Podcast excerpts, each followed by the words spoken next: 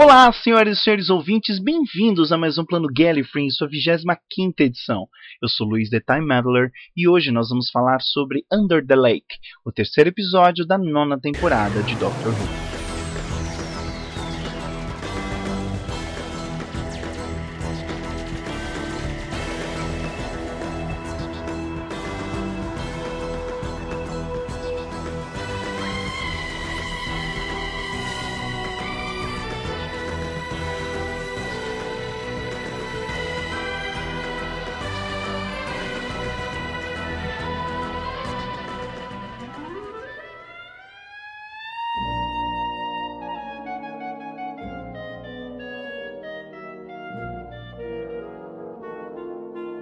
Aham, vocês perceberam que o Guilherme Wilfred não está comigo hoje para comentar sobre o episódio. Acontece que nós esquecemos de falar para vocês no episódio da semana passada, The Witches Familiar, que o Festival de Cinema do Rio de Janeiro está acontecendo. O Guilherme é, está acompanhando o festival juntamente com o Ritter Funk para o plano crítico e fazendo a cobertura dos filmes do Festival do Rio.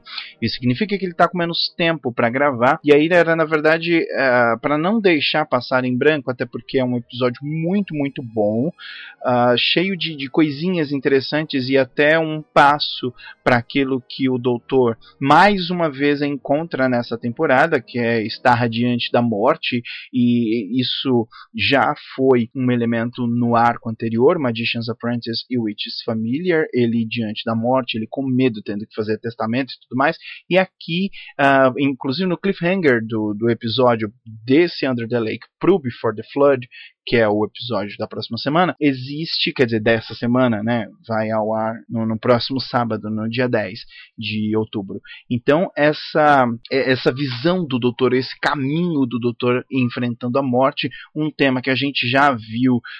É, como, como uma recorrência e algo bastante interessante para essa temporada, não podia deixar passar em branco.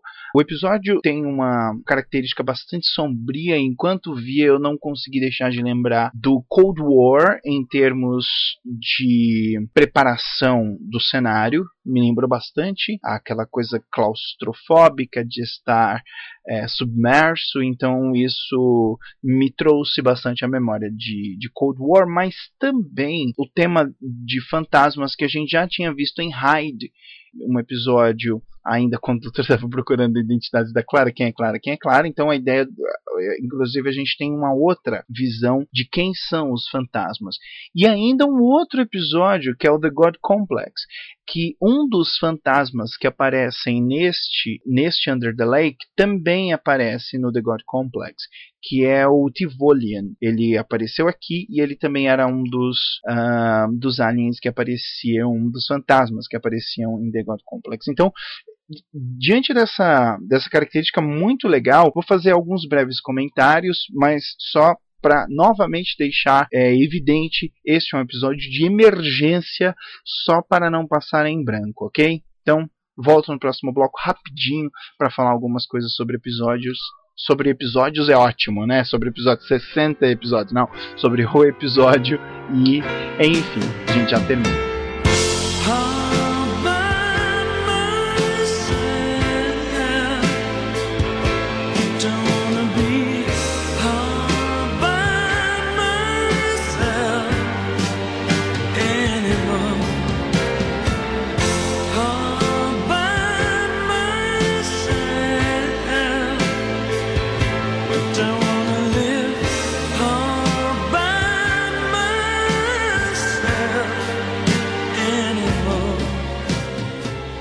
Uma das coisas mais legais que a gente teve aqui é, foi a colocação do doutor dentro de uma esfera de perigo, só que ele enfrenta isso de uma maneira completamente diferente.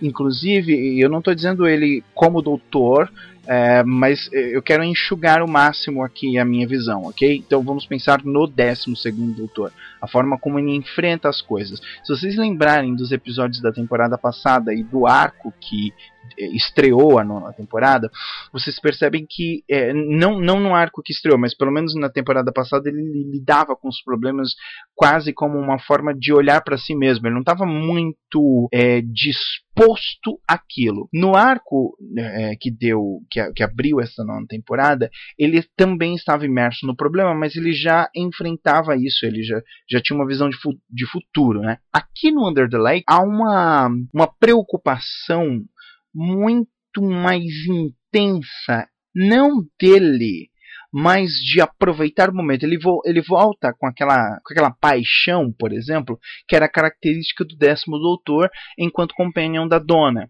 a relação, o tempo em que o décimo doutor passou diante da dona, havia uma sensação de descoberta o tempo inteiro, mesmo por coisas que ele já tinha passado.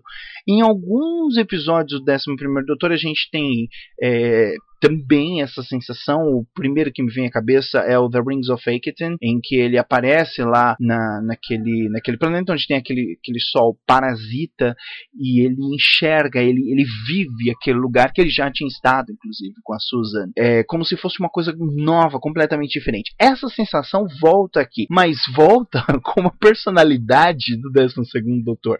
Aquela coisa meio, meio bruta e ao mesmo tempo muito muito fofinha, muito comunitária, sei lá o que dizer. É, é muito de abraçar a situação, tentar entender o, o, que estava acontecendo. O legal é que a gente tem uma personagem é, muda. A colocação da linguagem de sinais nesse episódio foi sensacional, porque é, coloca, aumentou ainda mais a, a ideia de, de angústia, não de claustrofobia, porque toda toda The Drum, né, que é a, mina onde na Escócia em 2119, onde o doutor está nesse momento, é, já é um ambiente bastante claustrofóbico, mas a, a, angústia que se tem de você tentar entender e ter aqueles sinais e tem um tradutor e aquela mensagem que passa, aquilo é bastante angustiante. E é a forma como isso é colocado é, no roteiro é um roteiro do Todd Whitehouse e ele conseguiu elencar muito bem as variáveis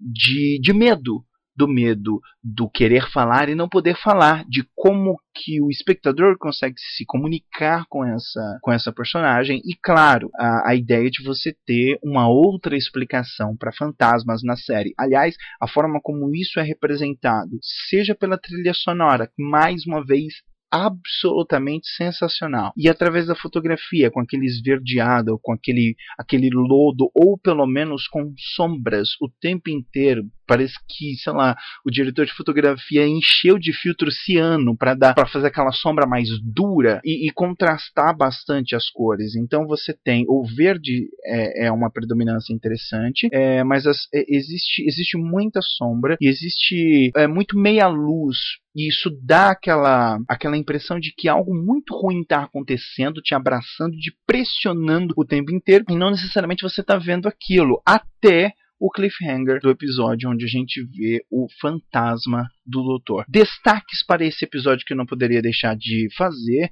a apresentação bastante curiosa da, da inscrição na parede da, da nave que é achada. E, claro, a pergunta quem ou o que está dentro daquele, daquele caixão, daquele recipiente, sei lá, daquele. É um caixão, dentro daquele negócio lá. Tem alguém ou alguma coisa lá dentro. Quem ou o que está ali. O que significa aquela expressão e por que, que a Tardes não traduziu? Deve ser uma coisa muito, muito assim, muito bizarra das galáxias para a Tardes não poder traduzir. Se bem que ela não traduz a fala dos Juduns, então eu não sei exatamente qual é o critério da Tardes querer ou não poder, na verdade, traduzir alguma coisa. E a separação do Doutor e da Clara, aquilo acho que cortou o coração de todo mundo, mas ao mesmo tempo abriu a possibilidade de uma viagem para o passado, porque o próximo episódio é justamente isso, ele vai se passar antes da inundação. Então, é essa brincadeira, essa inserção da ficção científica em sua forma bruta, na verdade, que é a manipulação do tempo, volta a aparecer na série e a gente só tem que agora esperar para o fechamento, na minha opinião, de mais um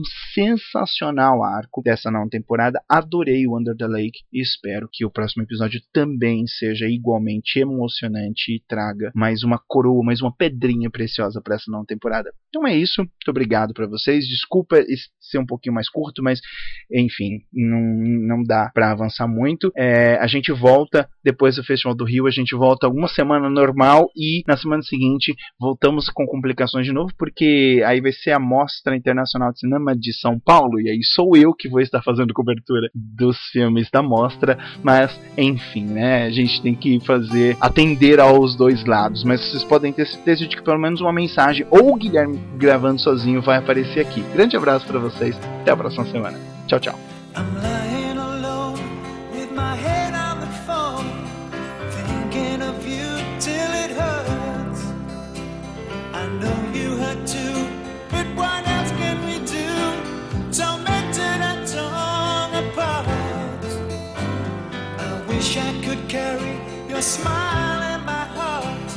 Times when my life seems so